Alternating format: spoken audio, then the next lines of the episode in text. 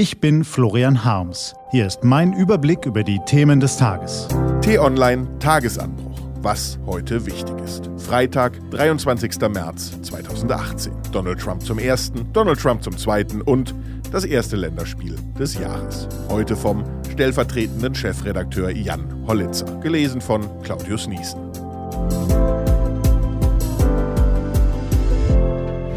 Was war? Donald Trump verschont Europa. Die gestrige Entscheidung, China mit etwa 50 Milliarden Euro schweren Strafzöllen belegen zu wollen, lässt tief blicken. Der US-Präsident macht, was er will.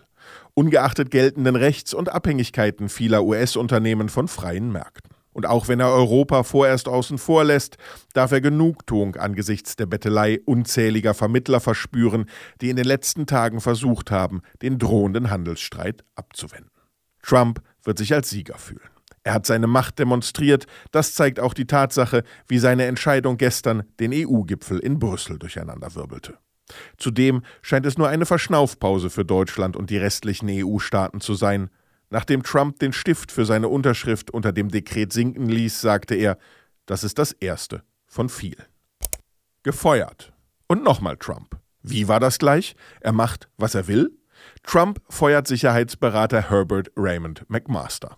So richtig überraschend erscheinen solche Nachrichten nicht mehr, weil sie bei Trump inflationären Charakter haben. Allerdings sollte man sie mit Sorge betrachten. Denn der US-Präsident entledigt sich aller Menschen, die nicht nach seinem Mund reden, ihn für seinen Kurs kritisieren oder nicht nach seinen Vorstellungen funktionieren. Mehr Rentner steuerpflichtig. Mit der Anhebung der Rentenwerte zur Mitte des Jahres werden viele Senioren zum ersten Mal steuerpflichtig. Eine Steuererklärung kann für Rentner daher durchaus sinnvoll sein, denn auch sie können sich vom Fiskus einen Teil des Geldes zurückholen. Was steht an? Die T-Online-Redaktion blickt für Sie heute unter anderem auf diese Themen.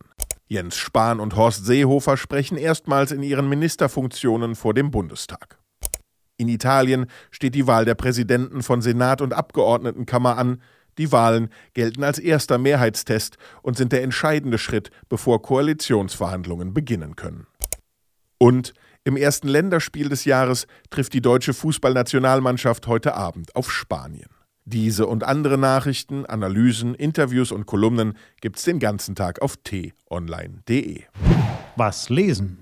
Wenn Sie möchten, unter t-online.de-tagesanbruch gibt es drei Lesetipps für Sie. Heute geht es um eine Milliardenklage gegen TUI, um die Ausweitung der Bundeswehr-Auslandseinsätze und einen sensationellen Fund in Transsilvanien.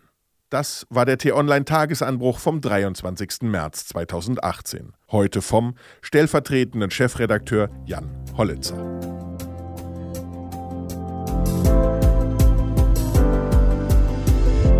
Wünsche Ihnen einen frohen Freitag und dann ein schönes Wochenende. Ihr Florian Harms.